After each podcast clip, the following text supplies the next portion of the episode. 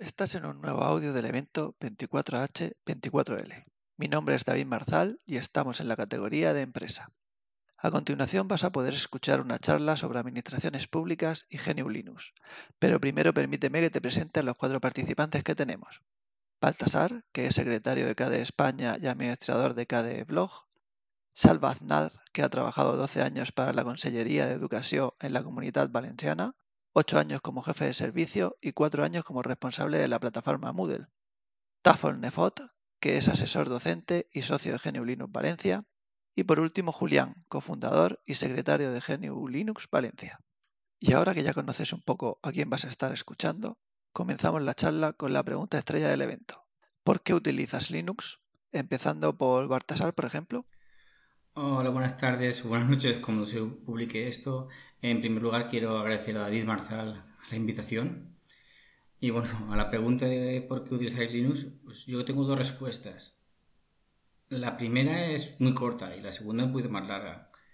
Bueno, la primera es, en la actualidad utilizo Linux por razones éticas.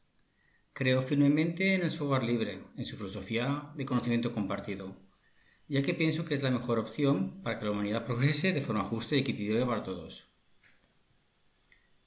De esta forma no veo opción mejor para la humanidad que no sea el software libre. De hecho, el software privativo me parece una, actualmente una aberración. Pero claro, esta no es la forma de vender el software libre a los usuarios. Eh, la ética llega al final. ¿Por qué utilizo Linux ahora mismo? Pues por muchas razones. La primera es porque me da mucha estabilidad a mis equipos me da una seguridad frente a virus, frente a malware, frente a otros usuarios malignos, etc. Eh, también me da seguridad respecto a la privacidad. Los datos son míos y los comparto con quien quiero y eso con un software privativo no puedo hacerlo. Y claro, porque tiene unas aplicaciones fabulosas, tiene escritorios como Plasma de KDE que es, son asombrosos y otra razón es porque veo que la evolución de los sistemas New Linux pues son cada vez más, más rápidos, más fiables y eso va hacia arriba de forma exponencial. Ahora mismo ni, me plantearía volver a utilizar un software privativo. Sí, la verdad es que coincido con, muchas. Ah, le paso la palabra a Salva. Hola, eh, David, eh, lo primero también muchas gracias por la, por la invitación. Pues yo voy a ser menos técnico y menos, menos ético y yo es que es lo más sencillo para mí. creo que es el, el mejor sistema y porque funciona todo muy bien. O sea, por egoísmo puro. O sea, olvidándome de planteamientos éticos, yo era Windowsero cuando llegué a trabajar en la Consejería de Educación. Sabréis que allí hacemos, ah, ya, ya tiene unos cuantos añitos, la distribución Jurex. Y yo era Windowsero, yo llegué ahí un día a trabajar y me encontré con una distribución Jurex. Vi que funcionaba de maravilla, vi que no echaba de menos ninguna aplicación, vi que no me, costaba nada aprender a utilizarlo y en un mes ya tenía una partición con Jurex en mi casa. Y a los dos meses ya Windows estaba relegado a un segundo plano. Y en un poco más de tiempo ya no lo tenía ni mi mujer ni lo tenía nadie en casa. Ahora mismo ya solo, solo tengo Jurex en todos los equipos que tengo por aquí. Ahora, además de todo eso, sí que soy consciente de muchas cosas de las que no era consciente entonces. De, de aspectos como la privacidad, o, como la ética, como la necesidad de trabajar con un software libre para un progreso adecuado. Pero la verdad es que estoy encantadísimo. Con... Funciona muy bien. Que un buen ejemplo de una conversión en cadena. ¿Y Tafol? Bien, pues eh, buenas tardes o buenas noches o buenos días, según a la hora que lo oiga cada uno. Gracias David por la invitación. Y, bueno, yo quería ser un poco más poético, quería parafrasear al cantautor valenciano Ovidi Monllor y diría que uso el software libre, pues, eh, o GNU Linux, pues, porque bull, eh, que es una expresión que en, valenciano que significa porque quiero. ¿vale? Eh, puede sonar un poco radical, pero bueno, lo podemos matizar. Eh, es, un poco como decir, como porque quiero y, porque puedo. Es decir, el software libre me da un montón de libertades, que supongo que conocerán todo el mundo las cuatro libertades básicas, pero hay una muy importante, que es la de poder elegir el software que quiero para hacer las cosas que necesito. ¿Vale? Entonces, hoy en día, con mis necesidades en cuanto a las TIC, en cuanto a las tecnologías digitales, pues con software libre voy sobrado, eh, no, no, no, necesito nada más. Eh, yo como, como, Salva empecé con Windows y empecé a utilizar, a descubrir el software libre para Windows, ¿vale? Y, vi que cada vez eh, que había un montón de, de, aplicaciones, que había un montón de posibilidades, que había muchísimas aplicaciones para hacer distintas cosas y, bueno, y al final pues eh, me di cuenta de que solo con software libre y pasándome a Linux eh, podía, podía cubrir todas las necesidades. Y es tan sencillo como eso. Muy bien, si al final es que hay, hay mil motivos y ninguno es mejor que otro. Al final yo creo que es un camino. Y por último, Julián, cuéntanos tú por qué utilizas Linux. Hola, soy Julián Moyano, muchas gracias por la invitación. Eh, siempre digo, y en algún podcast de los que ya hemos grabado lo he hecho, que yo llegué al software libre básicamente por razones de resistencia, de libertad. Yo tengo ya la suficiente edad como para haber vivido la dictadura, los problemas de la dictadura, y era consciente, conforme iba avanzando en, las tecnologías de la información y el conocimiento, de que estaba muy ligado a determinados programas que no me daban las libertades que yo pensaba que eran mínimas para mantener una mínima calidad democrática. Y bueno, pues a base de información llegué a la conclusión de que tenía que pasarme al software libre. Eh, de leer en Internet, cuando ya tuvimos un Internet razonable, que podíamos unas conexiones aceptables, pues a base de ir leyendo, mis conocimientos de inglés son cero, tiraba de traducciones, inventaba. Bueno, al final llegué a la conclusión de que eso era absolutamente necesario. Pero claro, estaba solo conmigo mismo en mi casa, en mi centro de trabajo en aquel momento.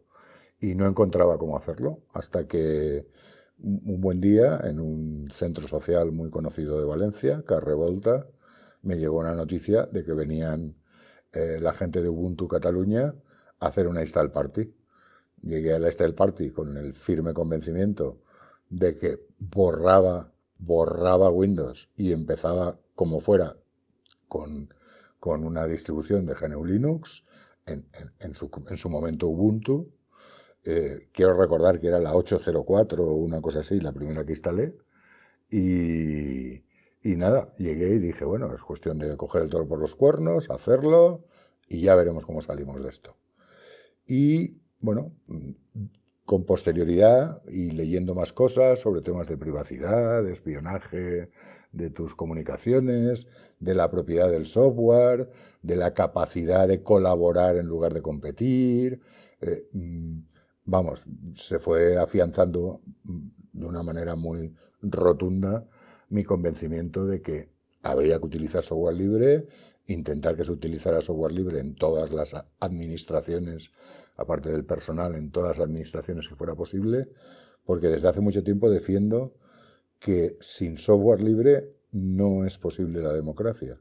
Mientras que tengamos algoritmos que deciden nuestra vida en Hacienda, en la seguridad social, algoritmos cerrados, ocultos, que no sabemos cómo funcionan y que al final toman decisiones que influyen directamente en la calificación que me dan de si soy tengo derecho a una a, una pensión o a otra a una a una eh, a, una rebaja en mi factura eléctrica a una prestación de ingreso y eso lo están decidiendo algoritmos cerrados, que eso atentaba directamente contra la democracia y la seguridad jurídica.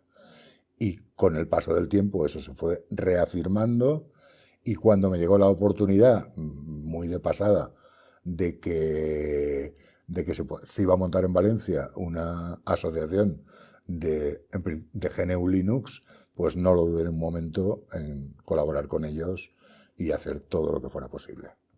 Y esos han sido básicamente mis motivos. Pues casi te diría que, has empezado a responder la siguiente pregunta, mm, que es, ¿por qué pensáis que las administraciones deberían usar software libre? empezando por ti, Baltasar, por ejemplo.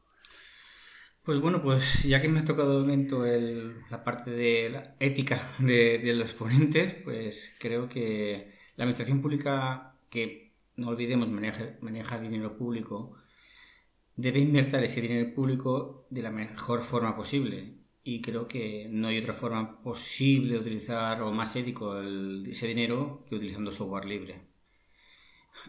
Hay muchas razones. Eh, en primer lugar, creo que, que, la mejor forma de invertir el dinero no es en grandes empresas, sino que ese dinero se tiene que invertir en las personas. Y justamente las personas que crean software, y este software debe ser eh, debe, si queremos que estas personas, los desarrolladores, creen software para administración pública, la única forma de hacerlo es, eh, es utilizando código abierto. ¿Por qué? Porque no se puede hacer grandes proyectos si el código está cerrado. Entonces, eh, en mi opinión, utilizar ese software libre beneficia no solo a la administración que lo utiliza, sino que además es una buena forma de que otra administración lo pueda utilizar de la misma forma e incluso si otra empresa, privada o no privada, quiere utilizarlo, pues también puede utilizarlo.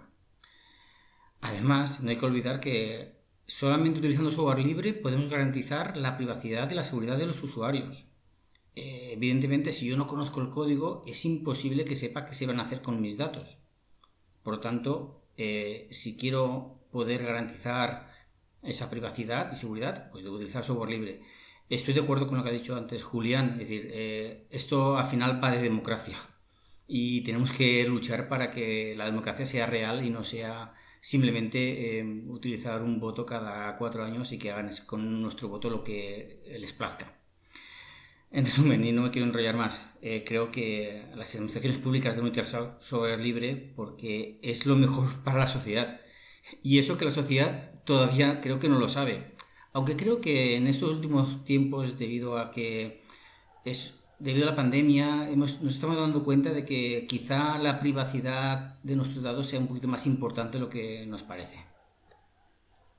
Sí, de hecho, eh, este evento va enfocado en cierta parte a, hacerle llegar a la sociedad que no conoce del todo el software libre y Linux este tipo de ventajas y motivos. Tú, Salva, ¿qué nos cuentas? Pues coincido al 100% con, con lo que estaba contando Baltasar. Vamos a ver. Em, yo es que no quería que se deba usar software libre eh, desde la administración pública. Es que no concibo que se desarrolle una línea de código desde la administración pública eh, y que no sea pública y que no esté al servicio del ciudadano y que no esté en un repositorio público y que no sea que no esté con, una licencia que permita la reutilización por parte de cualquier otra administración o por parte de cualquier ciudadano.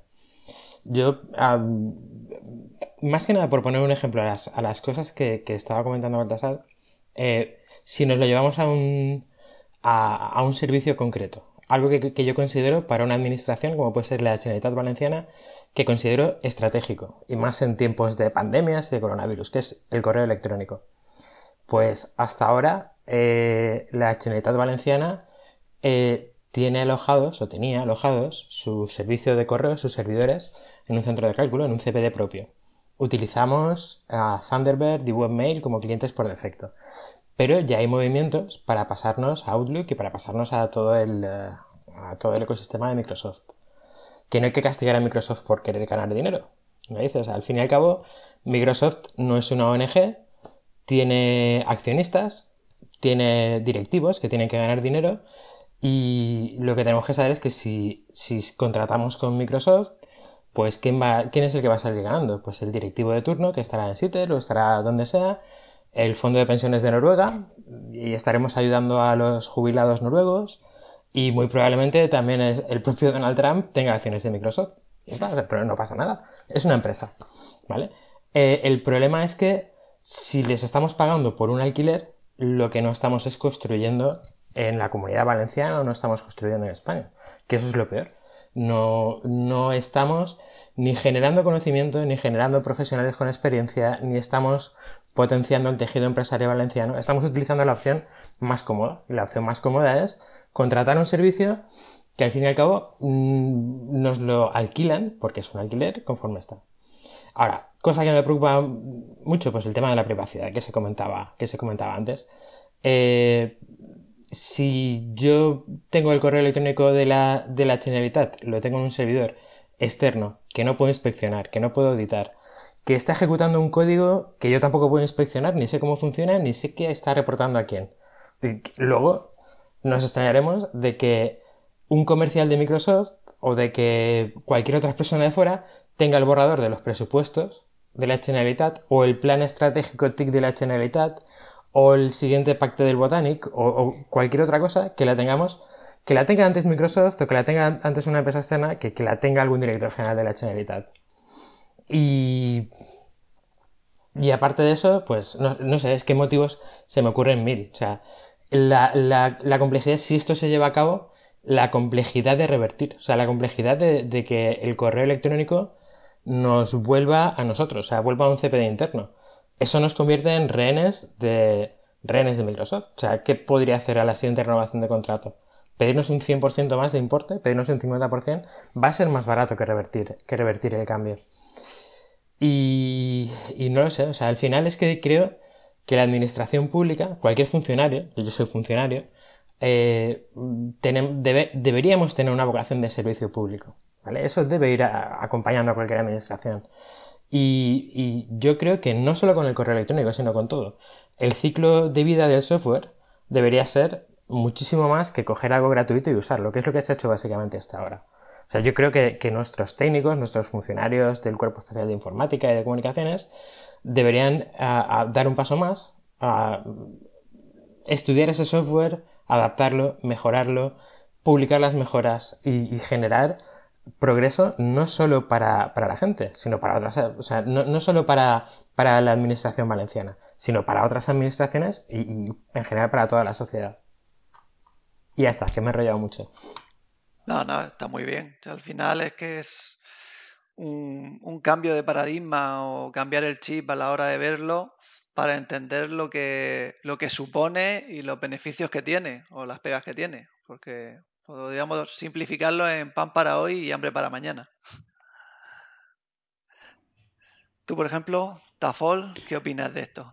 Pues bueno, a ver, eh, está todo dicho, ¿no? Con, las intervenciones de Salva y de, y de Baltasar, o sea que, bueno, por, ser breve, reafirmarme en, los motivos que ellos dicen, pues eh, que para mí pues voy a citar tres importantes y, y, acabo porque está todo dicho. El primero sería por, pues, eh, siendo pragmáticos, el dinero, el dinero de la administración es dinero de todos. Y, entonces, como es dinero de todos, pues pienso que se tiene que exprimir al máximo. Y la única forma de hacerlo es exigir, hacer y exigir que todos los desarrollos que se hagan para la administración pues sean aprovechables por otras administraciones. Y esto pues solo lo permite hoy en día el software libre. Eh, el segundo motivo sería eh, no generar, que también se ha dicho, no generar dependencia tecnológica, ¿vale? Dependencia tecnológica ni, ni, de la propia administración hacia un sistema de una, de una empresa, de una multinacional o, de, o, del desarrollador. Eh, y de la y dependencia tecnológica también de los administrados. Es decir, pues por ejemplo, estoy pensando pues, en educación o en justicia o en si se obliga, entre comillas, a, a todo el mundo a utilizar una suite de una única empresa, pues eh, me parece que sobre todo en educación es lo más, lo más delicado, ¿no? pues los jóvenes aprenden a utilizar esa única suite y luego cuando salen del mundo de, del colegio, de la, de la universidad, del instituto, ya no saben utilizar otra cosa más que esa suite. En cambio, con software libre, pues bueno, primero, eh, lo he dicho antes, hay mucha libertad para elegir tipos de software, entonces se pueden hacer muchas cosas con muchos tipos de software. Y aunque solo utilizáramos uno, pues sabemos que ese software estará ahí disponible para siempre, ¿vale? Eh, y para siempre y para todos. Eh, y la, última, el, último motivo pues es, es también pragmático, el, el, hecho de que es la única forma, con software libre, es la única forma de tener la garantía de que no hay puertas traseras en ese software. Por lo tanto, pues eh, claro, en principio las empresas no tienen por qué, o los desarrolladores no tienen por qué hacer puertas traseras, pero ¿cómo se sabe? ¿Quién te dice que no? La única forma de saberlo es pudiendo inspeccionar el código y eso solo lo permite el software libre. Completamente de acuerdo. Y tú, Julián, aunque ya al principio en tu primera pregunta ya nos has apuntado un poco sobre este tema, ¿quieres añadir o destacar algo? Bueno, sí, yo tengo un par de cosas. que decir, la transferencia tecnológica de la que hemos hablado eh, para otras administraciones es para otras administraciones, para, otras pequeñas microempresas o macroempresas locales, en definitiva, para crear un tejido tecnológico eh, en el territorio que no es excluyente, que no es que digas voy a sacar una licencia que solo se puede hacer en mi territorio, sino que se puede hacer en cualquier parte del mundo. Entonces estás creando saber acumulado para toda la humanidad e independencia para toda la humanidad. Y todo lo que no sea dependencia y conduzca a la independencia, a la independencia, a la libertad individual y de las organizaciones, eso siempre es bueno siempre es bueno. Yo, hay un tema de esto al que le, siempre le doy muchas vueltas, siempre le doy muchas vueltas, y a ver, eh, cuando me miro al espejo pienso que siempre hago un cierto esfuerzo de empatizar con la gente que va a tomar decisiones. Hay veces que empatizo más y hay veces que empatizo menos. Y yo voy a hablar así en general del funcionariado, del tal tan denostado funcionariado que por mi parte os, os aseguro que de denostar nada, denostar a quien se lo merece. Y eso no tiene nada que ver con el hecho de que sea funcionario o no lo sea, porque yo lo denostaría igual, siendo funcionario o en una empresa privada. Y es la gente que utiliza las decisiones fáciles, que son firmar un informe por el cual recomiendo eh, contratar con fulano, con mengano, con sotano, y con lo cual ya no tengo que trabajar nada más. Tengo un montón de tiempo libre por delante porque ya, ya lo he hecho y ya está. Si tengo que desarrollar mi propio sistema, lo que decíamos del correo, por ejemplo, pues está claro que voy a tener curro durante muchos meses, mantenimiento durante muchos meses. Pero la otra cara de esa moneda va a ser que voy a tener una libertad y una independencia que, no, que de la otra manera no tengo, que de ninguna de las maneras, de ninguna de las maneras. Y luego, en el punto, desde el punto de vista estricto de la educación, cuando tú les ofreces una suite cerrada, es que no les estás amueblando la cabeza. Solo les estás enseñando a repetir de una manera mecánica aquello que tienen que hacer y qué iconos o qué órdenes tienen que cursar para hacer determinadas cosas. Pero no les amueblas la cabeza para decir, no, todo este tema de la informática da para más, puedo hacer más cosas, eh, puedo acoplármelo a mis necesidades personales, puedo elegir distintos programas. No, porque está todo cerrado y como está todo cerrado, pues mi cabeza se amuebla en que todo está cerrado y me tengo, me tengo que amoldar a lo que me dan. Con lo cual su capacidad creativa de innovación, de la tan cacareada de innovación, queda muy restringida, muy constreñida a aquello que te dan las grandes multinacionales. Y luego hacer una, una, una, una no sé, un inciso. Es decir, no es que se contrate una suite de Microsoft o de Google o de quien sea. Es que la empresa que lo contrata ni siquiera es Microsoft o Google. Son sus partners en España. Telefónica, no sé quién, Telefónica que ocupa una posición, predominante en este tipo de contratos. De hecho, los contratos de la Generalitat no son con, Microsoft, son con Telefónica, como partner de Microsoft. Entonces, mm, bueno, eso es otra cosa que no sé si es el momento de decirlo y es, y, de la que hay que hablar en algún momento, porque si no el software libre nos lo, mm, mm, está arrinconado, que es el tema de que cómo se hacen los pliegos de los contratos. Pues claro, si tú haces un pliego de contratos y estás obligando a que la empresa, y sacas un contrato, como va a ser el caso de la Comunidad Valenciana, de alrededor de 30 millones de euros, y exiges que la empresa que se presente a ese contrato el año pasado haya facturado 30 millones de euros solo por las condiciones de la aplica, de las condiciones de, la contratación, estás excluyendo a todas las empresas valencianas. Porque ¿qué empresa valenciana de servicios de, de, tecnología ha facturado 30 millones de euros? Quien dice valencianas, dice valencianas, madrileñas, catalanas. ¿Quién fabrica, quién es capaz de decir que como una condición imprescindible para acudir al contrato es que hayas facturado el año anterior al menos lo que dice el contrato, ¿quién va a poder acudir? No puede acudir nadie. Es decir, que, bueno, es aquello, creo, no sé de qué, de qué dictador o pseudo dictador o primer ministro decía. Dice, tú haz las leyes y déjame a mí hacer los reglamentos. Tú podrás hacer las leyes que quieras, pero si luego el que hace el pliego de condiciones dice en una cláusula muy pequeñita que la, em-, me lo estoy inventando, que la empresa tiene que haber facturado 100 millones de, euros el año pasado. Pues está claro, estás eligiendo a una, a dos o como mucho a tres empresas eh, posibles en España. Los demás no tienen acceso al concurso, por muy buenas soluciones tecnológicas o de lo que sea que estén. Y luego del funcionariado que hablaba antes, que me enrollo, es decir, hay funcionarios que, están, que son igual que los directores generales o los, o los técnicos que hacen esos informes que permiten esas contrataciones, pues hay de todo también. Hay el que se implica y el que dice no, porque he tenido en cuenta parte o todos los argumentos que hemos comentado hasta ahora, y hay quien dice que yo paso, tío. Si a mí que me den un informe que me justifica, pues como ha pasado, pues, bueno, lo sabéis, lo hemos publicado en nuestra página web.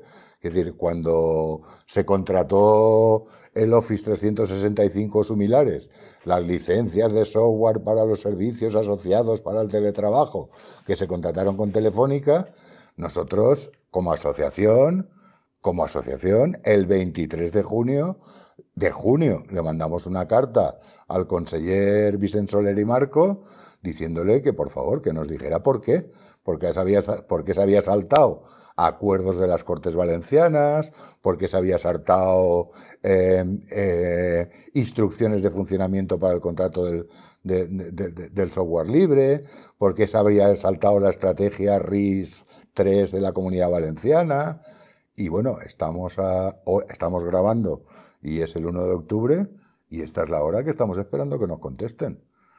Con lo cual yo, perdonadme, estoy pero como muy cabreado muy cabreado, muy cabreado, porque se están haciendo cosas que no son razonables, en, mi opinión, vamos, en mi opinión.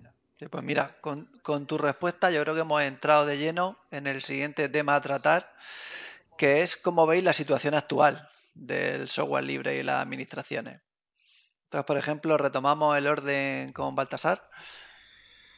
Pues bueno, eh, en este apartado pues tengo creo una de cal y una de arena, porque el software libre creo que en la actualidad está más que preparado para afrontar todos los retos que puede plantear la administración pública, lo cual es muy positivo para el software libre.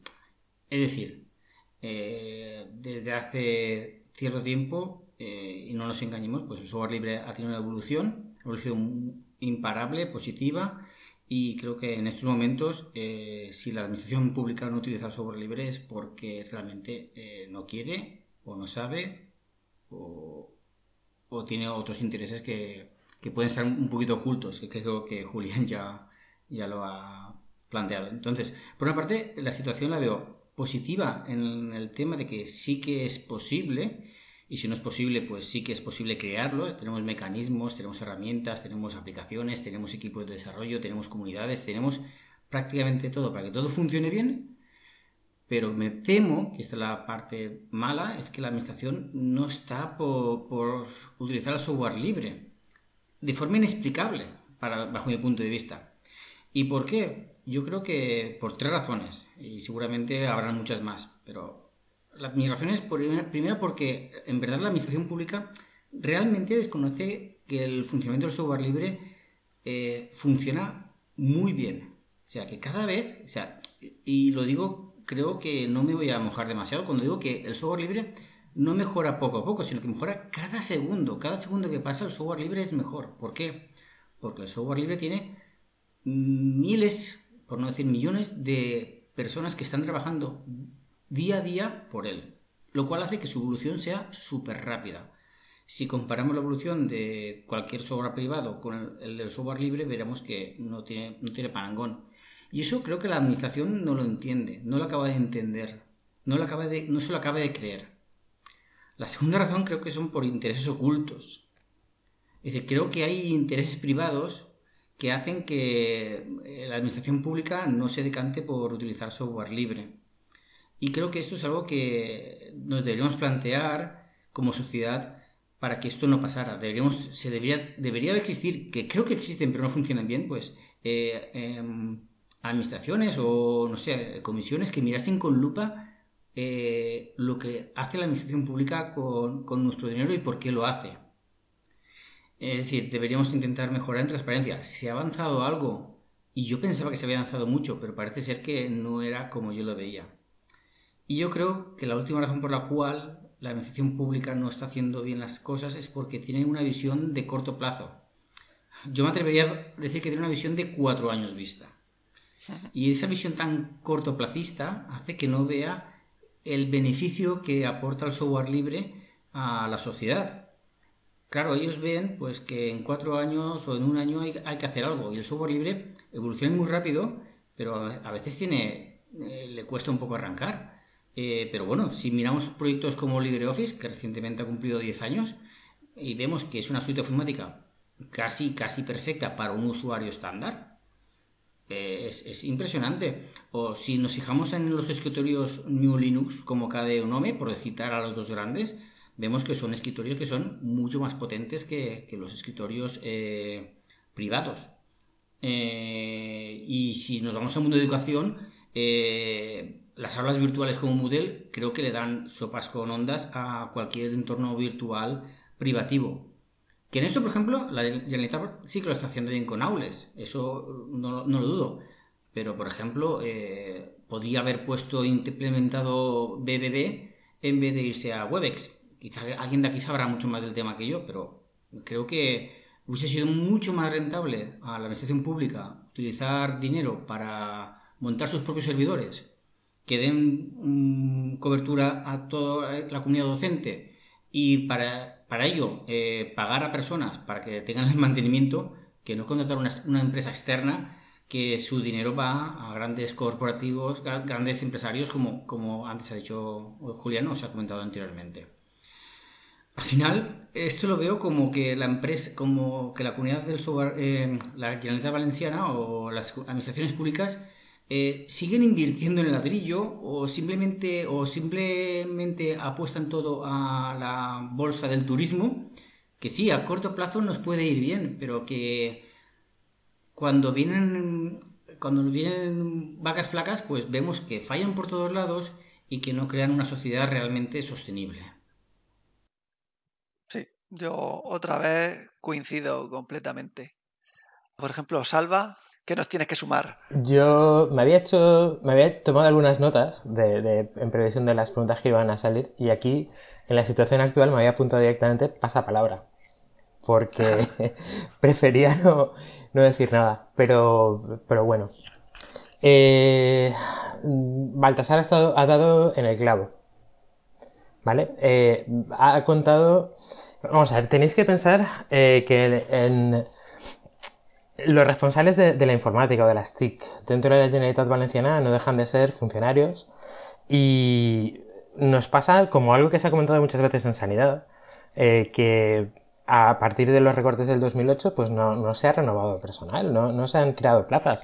Hay muchas plazas sin cubrir. O sea, realmente el esfuerzo que supone llevar adelante las TIC de toda la Generalitat Valenciana es, es enorme y no hay suficiente personal. Entonces, si os ponéis con el, con el caso que, planteaba Baltasar de las licencias de Webex, pues vamos a ver, recogiendo algunos de los argumentos que, comentaba Baltasar. Eh, si yo soy un técnico de la Generalitat Valenciana y me piden que, asuma este proyecto, como yo me, lo, me creo mucho lo del software libre, yo lucharía por utilizar Jitsi, por ejemplo, ¿vale? Por montar unos servidores con Jitsi y con los 900.000 euros que nos ha costado las licencias de Webex, pues tengo para servidores, tengo para técnicos que me monten y me instalen los servidores, para que me los optimicen, para que me hagan las pruebas de carga, para que me lo hagan todo. En software no me voy a gastar nada, eh, porque ya voy a tener Jitsi. Y bueno, sí, me voy a gastar que me haga alguna adaptación para integrarlo con los sistemas de autenticación, con los LDAP de turno que, podamos tener en, eh, en la Generalitat. Pero ¿qué pasa? O sea, si yo realmente, yo entiendo a muchos funcionarios que están saturados, y yo no digo que, no hubiera reaccionado de la misma manera, pero si me, cae el si me cae el proyecto y estoy saturado de faena, para mí la opción más cómoda es eh, contratar con una gran empresa, porque sé que solo voy a tener que licitar un contrato por licencias. Eh, en el pliego técnico voy a copiar cuáles son las prestaciones del software de videoconferencia que me están que me están ofreciendo y ya, ya tengo el pliego técnico hecho, voy a hacer una licitación y sé que si hay cualquier problema con, en el futuro con las salas de videoconferencia, la culpa no va a ser para mí, porque yo he contratado con, en este caso, WebEx de Cisco, pues he contratado con Cisco, que es lo mejor, o he contratado con Telefónica, o, y entonces no voy a tener problemas. Y no me voy a tener que preocupar de supervisar que los servidores se están instalando bien y que tienen un buen rendimiento. No me voy a tener que preocupar de preguntarle a mis usuarios, que puede ser algo tan pequeño como toda la comunidad educativa valenciana, no me voy a tener que, hacer, que preocupar por hacer un análisis funcional y saber qué saben. Porque realmente estoy comprando unas licencias y conforme vienen, las voy a, se las voy a ofrecer a los usuarios. Ni me tengo que preocupar de que eh, Webex esté en la lengua oficial de la comunidad valenciana, si el valenciano, que es algo que aquí pues genera cierta sensibilidad. Entonces no lo sé. Y, bueno, claro, también hay que pensar que vende mucho más una nota de prensa que diga que la Generalitat Valenciana se ha gastado un millón de euros o 900.000 en licencias X, sea de WebEx o sea de Google Apple Soft, de sea de quien sea. Eso genera una... Pues nada, la Generalitat Valenciana se preocupa tanto por la videoconferencia que se gasta 900.000 euros. Eso vende mucho más que decir que mm, gracias al software libre estamos generando tejido empresarial, conocimiento, tejido innovador, como está, como comentaba antes Julián, ¿vale? Realmente es una, de las ventajas del software libre. Y por, de hecho, el, tema de la pandemia lo que ha hecho ha sido agravar mucho más esta situación, agravar esta, a fomentar más todavía la, la alegría con la que se contratan o se alquilan servicios, porque realmente no estábamos preparados. O sea, la Generalitat yo considero que no estaba preparada para, para asumir una transformación tan rápida. ¿Vale? Y la consecuencia es que incluso plataformas que ya estaban consolidadas dentro de educación, como Aules, del que, del que he tenido el placer de, de, participar en su puesta en marcha y que comentaba antes Val Tolkien, pues incluso Aules, por problemas de rendimiento, se está, ah, se está poniendo en entredicho el, funcionamiento. Y lo peor es que se le está achacando a que sea software libre, cuando eh, a veces la solución es mucho más sencilla y, bastaría con, eh, con redimensionar un servidor o con optimizar una base de datos. Pero claro, realmente vuelve a ser, imaginad que ah, se toma la decisión de cambiar Aules por Google Classroom, por poner un caso, pues mirad, Google Classroom es gratuito, mm, nos olvidamos de que eh, Google no es una ONG y va a acabar vendiendo los datos de nuestros alumnos como ya se ha demostrado en Estados Unidos. Y, nos garantizamos que si algo funciona mal con Classroom, pues tenemos un, chivo expiatorio, tenemos a alguien a quien, echarle la culpa. Y me temo que, espero que no se produzca, pero me temo que a la larga ese va a ser el estilo de, de Aules, que tendrá un nombre inglés. Oye, pues muy buena aportación para ser casi un pasapalabra, ¿eh? y Tafol, ¿tú qué nos cuentas? Pues bueno, eh, David, con este panorama parece que estamos siendo un poco pesimistas, ¿no? Pero yo quiero, yo, yo, quiero ser optimista, ¿vale? Yo quiero decir que el software libre, si, si retrocede, pues es una cosa circunstancial, ¿vale? Que poco a poco irá creciendo, ¿vale? Entonces, eh, quiero pensarlo así. No puede, es que creo que no puede ser de otra manera. El software libre aporta ventajas, ¿vale? Y es cuestión de tiempo de que todos los gestores de las administraciones pues se den cuenta de ello, ¿vale? Eh, ahora mismo estamos en una situación en la que los gestores eh, de la administración no están muy puestos en tema de tecnologías, eh, están preocupados por otras cosas. Pero eh, entonces, por ese motivo, es muy fácil convencer a alguien de que pues a alguien que no le da mucha importancia al tema digital, pues de que lo que hace falta es contratar algo que funcione y que funcione ya, ¿vale? Es como lo, que decía Salva, ¿no? Eso es lo más fácil y, es, y además es muy fácil convencer a, al quien toma la última decisión, ¿vale? Porque no se preocupan por el tema digital, tienen, tienen, no, no, no le dan una importancia estratégica. ¿Vale?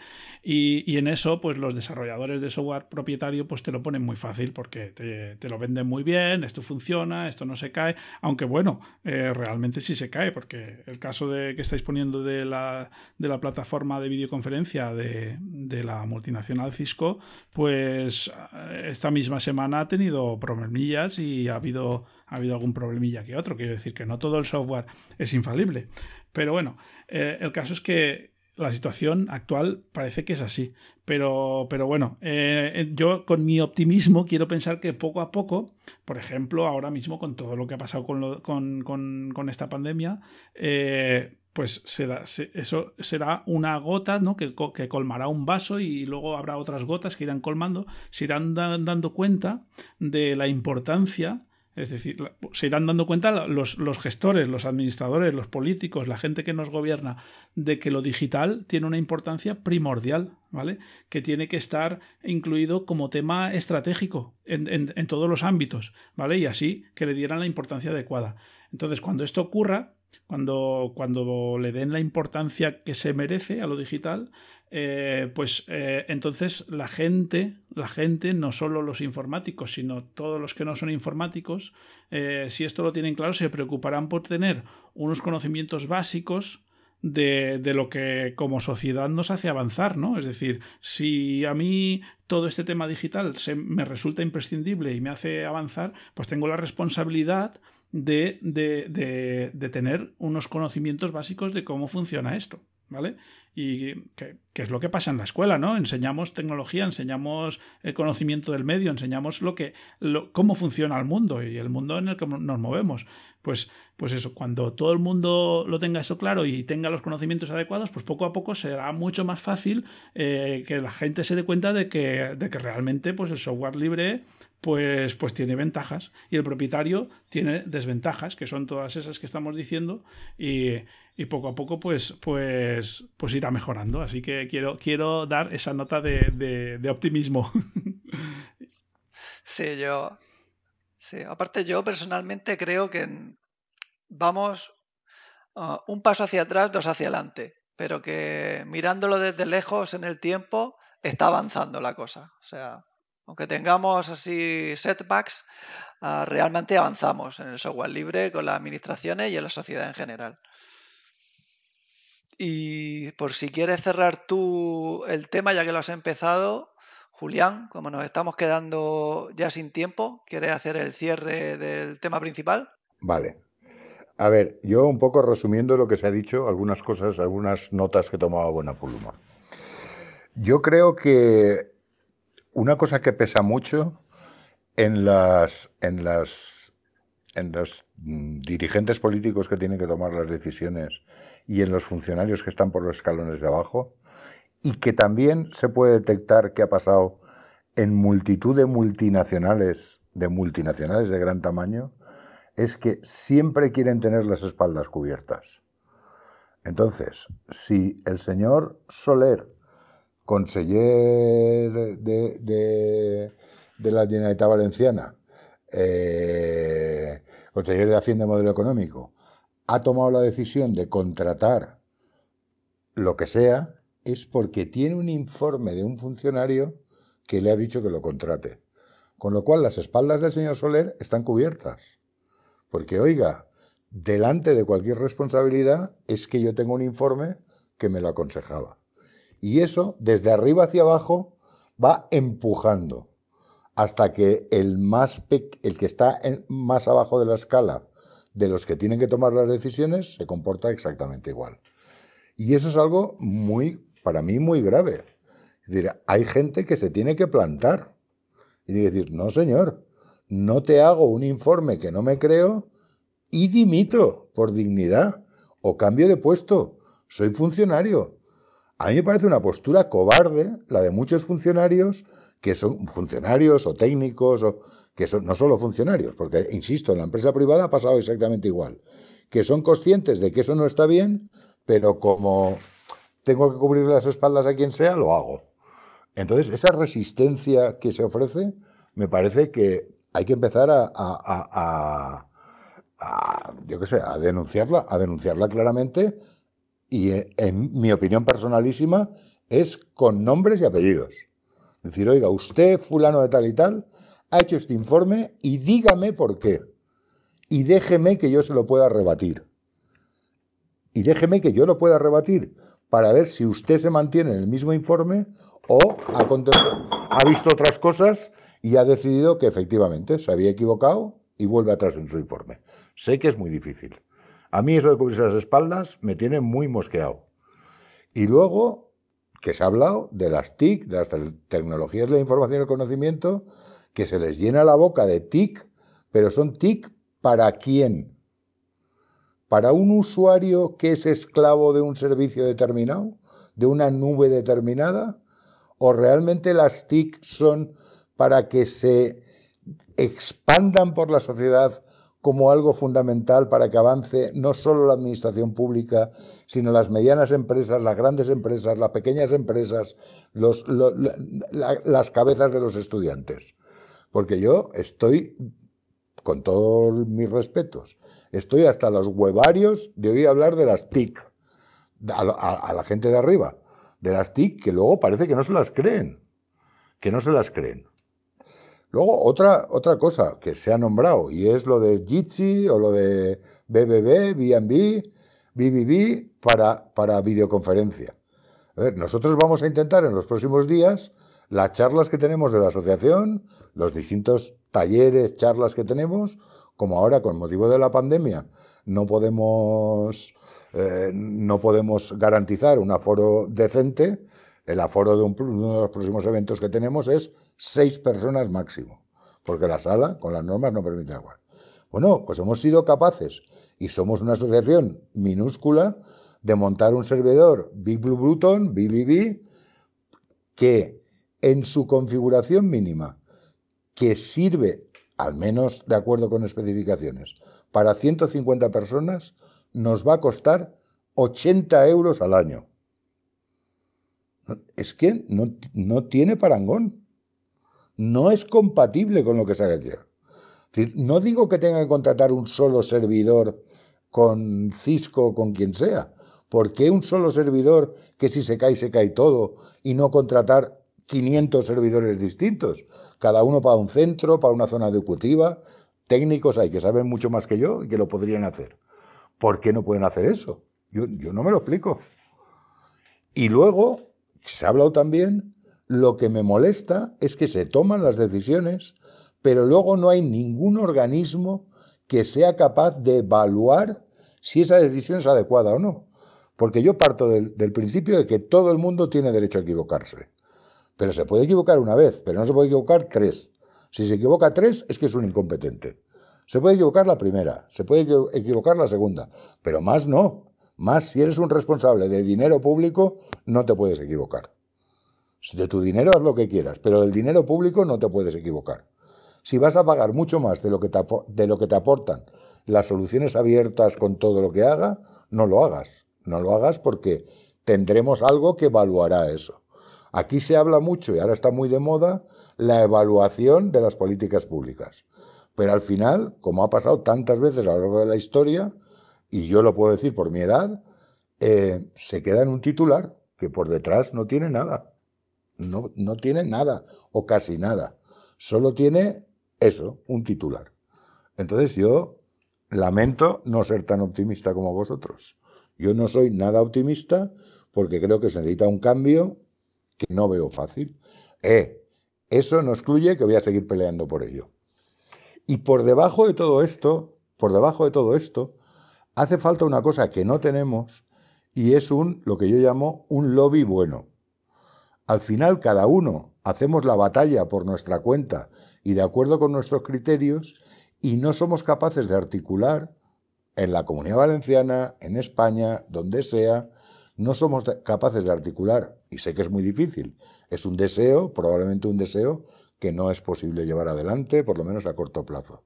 No somos capaces de articular un lobby que sea capaz de decir, eh, pues este de tal organización, este de tal organización, este funcionario, este de no sé qué, vamos a sentarnos cuatro horas y hacer un escrito desmontando esta falacia que nos han vendido. Y vamos a ponerlo mm, y vamos a hacerlo público y se acabó. Algo así como lo que ha pasado con la pandemia, cuando han llegado un montón de científicos y en la revista Lancet han dicho, eh, oiga, explíqueme usted por qué ha aplicado estos criterios. Sométalo a inspección pública y científicos, técnicos, usuarios, aportaremos lo que tenga, pero no con el ánimo de cortarles la cabeza, sino con el ánimo de que la próxima vez no nos vuelva a pasar. Porque es que se comportan con muchísima impunidad. Son conscientes de que si tienen un informe del inmediatamente inferior, del otro y del otro, ellos tienen las espaldas cubiertas. Con lo cual el nivel de impunidad es altísimo. Y a mí esos niveles de impunidad, sobre todo en servicios públicos, me dan pavor, pavor. Pues mira, yo, Julián, creo que esa garra y ese espíritu reivindicativo es un buen toque para finalizar porque hemos llegado ya prácticamente a la hora. Así que, como no quiero que acabemos el audio sin que tengáis oportunidad de despediros, ah, os doy la opción de que dejéis vuestros datos de contacto o, contéis brevemente si tenéis un proyecto en marcha y ya os doy paso en el mismo orden para despedir y cerrar el audio. Pues adelante. ¿Baltasar? Sí, sí, empiezo yo. claro, era el primero. Pues nada, eh, nada, me podéis encontrar en, en la red como Valtolkien eh, y en el blog que tengo publicación diaria que se llama KD Blog y también me podéis encontrar eh, haciendo muchas cosas o todas las cosas que pueda dentro de la Asociación KD España y que justamente intentamos promocionar el proyecto de la comunidad KDE para, para todo el mundo. Así que eh, si queréis contactar conmigo o si queréis saber alguna cosita de mí, pues ya lo sabéis. Tolkien en la red me encontraréis en Twitter, me encontraréis, eh, creo que un poco sitios más, pocos sitios más me, encontraréis, pero bueno, ahí para lo que queráis. Y nada, encantado y muchas gracias David y a mis compañeros por esta intensa hora de, de podcast que ha sido muy, muy instructivo, la verdad. ¿eh? Muchas gracias a ti también. ¿Y Salva? Pues lo primero, agradecer de nuevo la invitación eh, comentaros que, comentarte, David, que, nada, que muchas gracias y que estoy encantado de haber aprendido con, con, con vosotros. Eh, me ha resultado muy placentero participar. Y nada, si alguien necesita algo de mí, pues la forma más sencilla es a través de Twitter, arroba saznar, s de salva, aznar. Y proyectos, la verdad es que el que me encantaría ahora mismo es montar el lobby con Julián, que tengo que ponerme en contacto más serio con él. Eso en, en Valencia seguro que te recibimos con los brazos abiertos. y hablando de Geniulinus Valencia, a Tafol. Eh, pues nada, eh, David, eso, darte las gracias por la invitación. Eh, a ti y a todos los organizadores de este evento 24H24L, que me parece maravilloso. Y, bueno, dejar mis datos de contacto si alguien quiere contactar conmigo para que vean que soy amigo del software libre y, descentralizado. Pues mi perfil es Tafol, T-A-F-O-L, en la instancia mastodont.cat. Eh, pero para que vean que tampoco soy enemigo del software propietario, pues también eh, mi perfil es Tafol, T-A-F-O-L, en Twitter y en Telegram. Así, convencidos pero tolerantes. Y Julián, para tú cierras el audio. Bueno, pues lo mío es muy fácil. A mí me podéis encontrar en geneulinusvalencia.org. En Twitter me podéis encontrar con, el, con mi nombre completo, que es J. Moyano Reis, y en la página web de gneulinusvalencia.org tenéis varios correos de contacto, un correo de contacto, y a través de ellos me contactáis. Me, me, contactáis. Y me apunto lo del lobby. Me lo quedo apuntado así en letra pequeña, a ver si al final conseguimos de verdad, entre un puñadito pequeño de personas, crear un lobby que no hagamos cosas cada uno por nuestra cuenta. Y por supuesto, muchas gracias y el evento muy chulo. Pues un saludo a todos, muchas gracias por participar y con esto finalizamos este audio. La web del evento es 24h24l.org. En Twitter estamos como 24h24l1 y en Mastodon como 24h24l a secas. Y también tenemos canal de Telegram que es evento 24h24l. Un saludo y muchas gracias por escucharnos. Adiós.